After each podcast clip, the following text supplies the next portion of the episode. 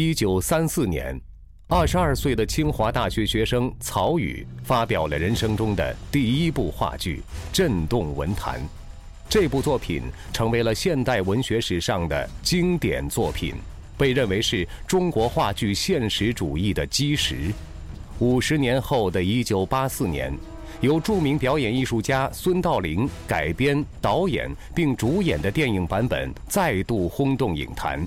这部作品就是《雷雨》。你不要再故意问我，她就是平儿的母亲，三十年前死了的。哦平儿，你过来。你，你的生母并没有死，她还在世上。不不，爸，不不是她，混账！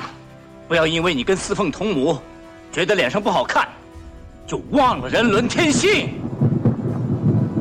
不，妈，是真的，妈，妈，这不会是真的，父亲。